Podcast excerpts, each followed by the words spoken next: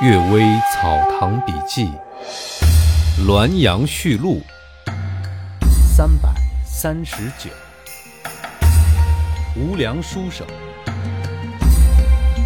舅舅安石斋先生说呀，讲理学的专家一向说没有鬼，鬼我倒没见过，鬼的说话我倒亲耳听到过。雍正十年乡试。我回家时在白沟河住宿，这里有屋三间，我住在西间。先来的一个南方书生住在东间，我们相见交谈，于是，在晚上边喝酒边聊天。南方书生说：“我和一个朋友小时候就相交了，他家里十分贫穷，我也时常用钱粮周济他。后来他北上参加科举考试。”刚好我在某位贵族家里管理文字，同情他到处漂泊，于是就请他一起居住。他慢慢的被主人赏识，就把我家里的事儿啊做画饼，暗中造谣诽谤，就把我排挤了出去，自己占据了我的位置。现在我将要到山东谋生。天下间难道有这样没良心的人吗？两个人正在感叹愤慨之时，忽然听到这窗外啊有呜呜的哭泣声。过了很久，有人说话了：“你还责备别人没良心吗？你家里本来有妻子，见到我在门前买脂粉，假意说还未娶妻，骗我的父母，就让你入赘到我家，你有没有良心呢？”我父母遭瘟疫，先后去世，另外没有亲戚。你占了我家房子，继承了我的家财，却在父母丧事之上，从棺材到寿衣祭品都十分简陋，和死掉的一个仆人婢女一般。你有没有良心呢？你的妻子搭运船粮找到我家，进门口就和你大声争吵，想把我赶出去。后来知道这原是我的家。你依赖我生活，才暂时容忍我留下，你就花言巧语把我降为侍妾，我只能苟安偷生，委曲求全。你有没有良心呢？你妻子占了我家房子，花费我家财产，又虐待使唤我，叫我的小名，动不动让我爬在地上挨打，你反而替他压住我的后背，按住我的手足，呵斥我不准翻动。你有没有良心呢？过了一年多，我的财产、衣服、首饰都被你们抢光，就把我卖给西北商人。商人来看我模样之时，我不肯出来，你又痛打我，以致我走投无路，自杀身亡。你有没有良心呢？我死之后，你不肯出一具最差的柳木棺材，不肯烧一张纸钱。还要把我的衣服剥光，只剩一条裤子，用芦苇席子把尸首卷上，葬在乱坟堆里。你有没有良心呢？我现在向神明控诉，特来取你性命，你还责备别人没有良心吗？这声音悲哀凄厉，书童仆人都听到了。这个南方书生吓得惊慌畏缩。不敢讲一句话，突然喊了一声，扑在地上。我担心牵涉到自己，未等天亮就上路了。不知那书生以后怎样？估计啊，不会活的了。因果报应十分清楚，证据也确凿。不过，如果讲理学的专家们见了，又不知道该会如何解释。第二个故事，东楼鬼。张福茶《秋平新语》记载我家两件事，其中一件啊，记述我已故兄长秦胡家东楼的鬼。这件事情不假，但细节记得不够详尽。这座建筑啊，筑于明朝万历四十三年，距离现在一百八十四年。楼上楼下。一共吊死过七个人，所以没有人敢住。当天晚上，事不得已打开这座楼，就发生了那样的变故。这大概是看风水的人所讲的凶方吧。不过，在旁边的一座小楼居住的人家却子孙繁衍，真是不知道是什么缘故。另外一件记录我儿子汝吉临死的事儿，也有六七分的准确。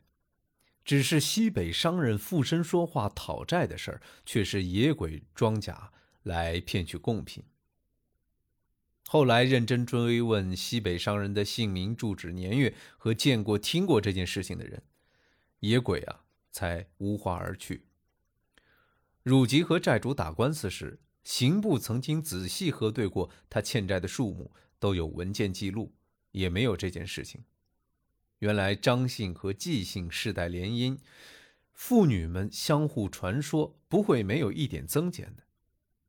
所见相同而讲法不同，所听相同而讲法不同，传闻相同而讲法又不同。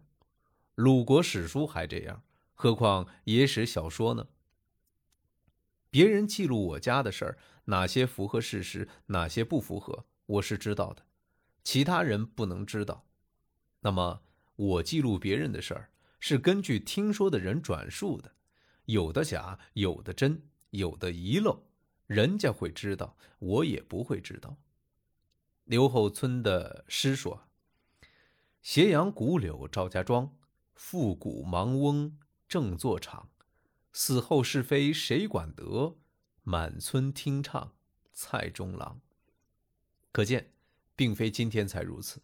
从古到今都是这样，只要不丧失忠厚的意思，稍微保存劝善惩恶的目的，不像碧云霞那样颠倒是非，不像周秦行记那样带着个人恩怨，不像惠贞记那样描绘才子佳人，不像杂事秘辛那样描写男女淫乱，希望不会被君子所唾弃就是了。父季汝吉六则。我去世的儿子汝吉生于乾隆九年，幼年相当聪明，读书还不多时啊，就会写八股文。乙酉年乡试考中，才稍稍学写诗。古文做法还没有入门，碰上我随军到西域，他就跟随诗社的才子们郊游。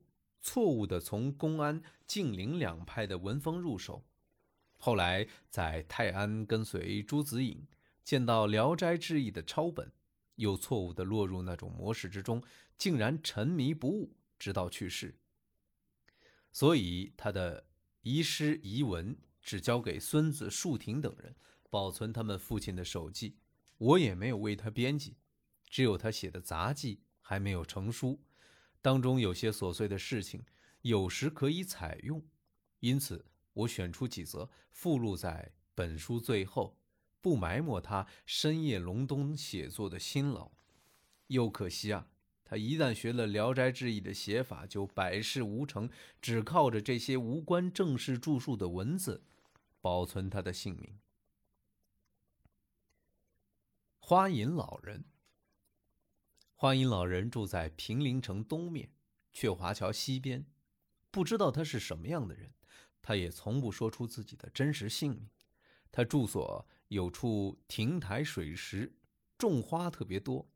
平时不和人家来往，但有人来看花时，就没有不接待的。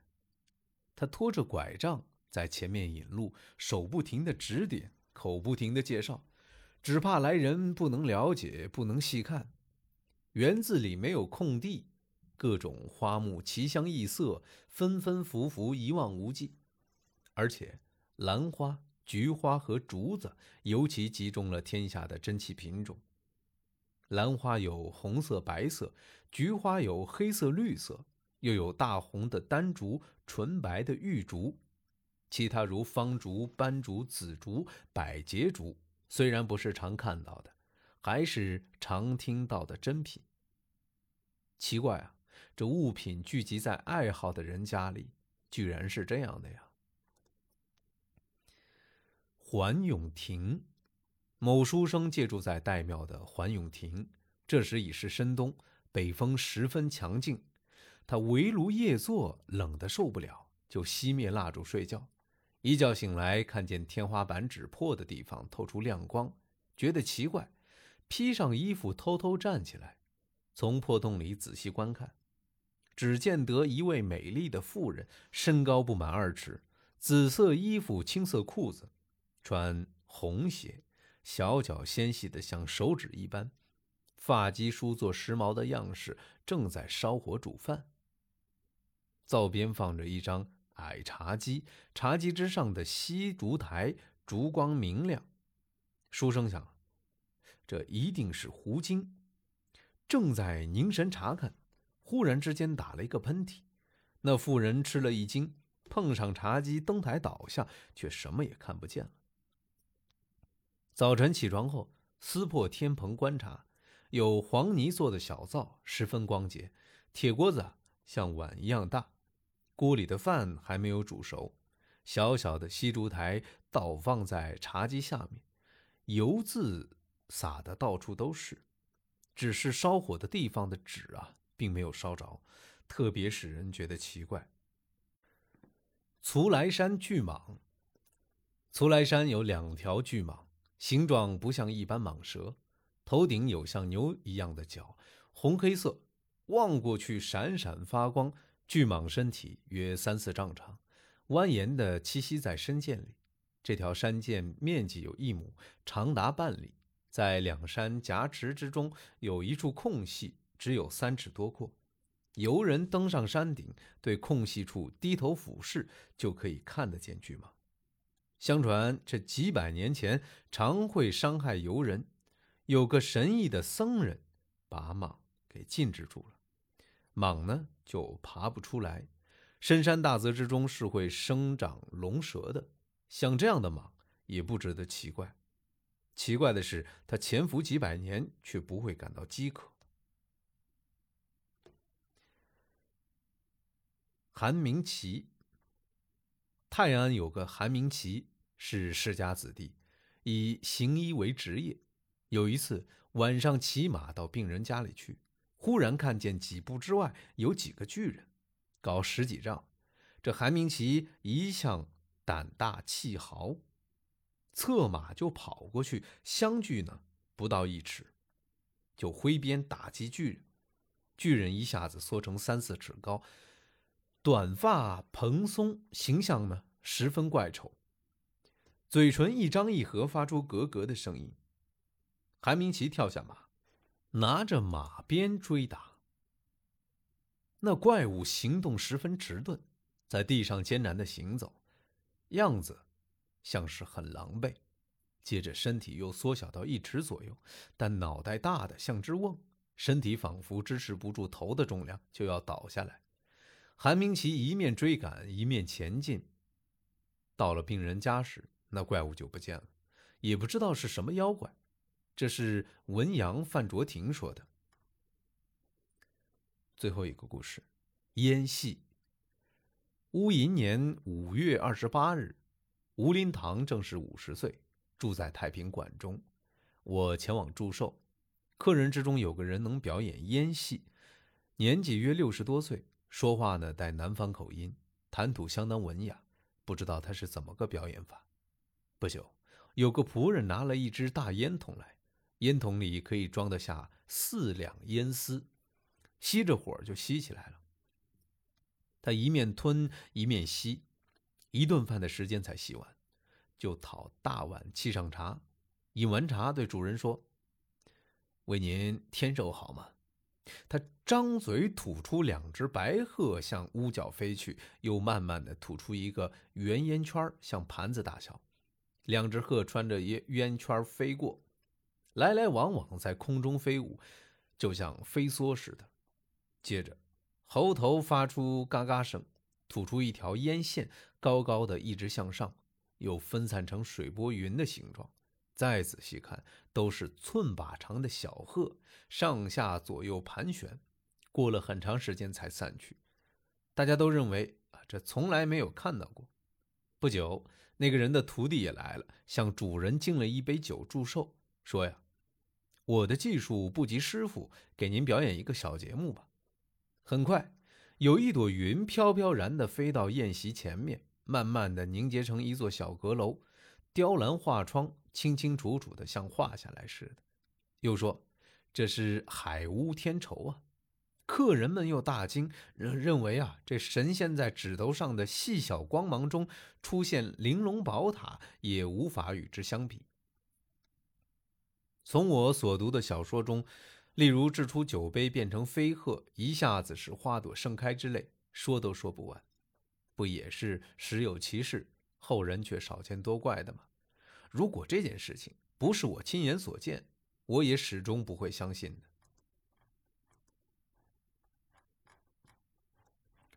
最后一个故事啊，真的是最后一个故事。乌云托月马，河南南部的李某。十分喜欢马匹，他曾在遵化的牛市上看到一匹马，全身像墨一样黑，在太阳下闪闪发亮，但腹部的毛比霜雪还白。这就是人们所说的乌云托月马。马有六尺多高，纵毛尾巴卷起，蹄下有生爪子，一寸多长，双眼明净像水晶，气概高昂像鹤立鸡群。李某用一百两银子买下，喜爱这匹马的神采俊逸，喂草料时一定要亲自动手。但这匹马脾气十分凶恶，每次放上障泥时，一定要把它绑紧，叫几个有力气的人把马四面拉住，才可以骑坐。提着马缰从容的奔跑，还没有觉得它跑快，一下子就跑过了百里路。有个地方离开李某家里有五日路程，骑这匹马在午前上路，到达时啊，这太阳还没有下山，因此李某更喜欢这匹马了，但又怕难以驾驭，也不敢经常骑它。有一天，有个绿眼睛、卷胡子的大汉上门求见，自称会调教这匹马，李某呢就把大汉带到马厩，马一见大汉就高声嘶叫。大汉呢，用手掌拍打马的左右两肋，这匹马才俯首贴耳，不再乱动。大汉把这匹马拉到一间空屋子里，关上门和马兜圈子。李某从门缝中偷看，只见这大汉手提着马耳朵，轻轻地说些什么话。这马好像点头同意。慢慢的，大汉又提着马耳朵，像前次那样轻轻地说什么话，这马也好像点头同意。李某大吃一惊，以为这大汉真的会讲马语。过了一会儿，这大汉开门出来，把缰绳交给李某。这匹马已经浑身大汗了。大汉临走时对李某说：“这匹马会选择主人，也是十分可喜的事情。但它的性情未定，恐怕会伤害人。现在就可以不必担心了。这匹马呀，从此变得很驯良。过了二十多年。”骨架经历仍和从前一样。后来李某活到九十多岁去世，这匹马忽然逃走，就不知道哪里去了。我感觉这个马驯马的事儿和那个，呃，之前看的电影《The Rider》就是骑士，讲美国一个西部牛仔的故事，还挺像的。呃，各位听众，非常开心能跟大家。在最后一次《阅微草堂笔记》的最后一期，跟大家讲一些心里话，十分开心啊，能够把这本书给录完，也感谢大家这么多三百多期的一个陪伴。虽然说在这个过程当中，之前喜马拉雅把这条呃这个专辑给下架了，但是呢又恢复了。我在重传的过程当中，可能会有一些内容的遗漏，希望大家不要介意。第二个呢，我想感谢各位网友对我读的一些错别字的一些指正，十分感谢。真的很抱歉，我的文化水平虽然是大学毕业，但是语文的这个普通话实在不是特别好，总是会有一些易读错的一些字，而且还屡教不改，真的十分惭愧，很抱歉。第三个是很感谢大家。也感谢我自己，能够把三百多期的《阅微草堂笔记》给录完。谢谢各位，祝各位在工作和生活当中诸事顺遂、平安喜乐。祝各位晚安。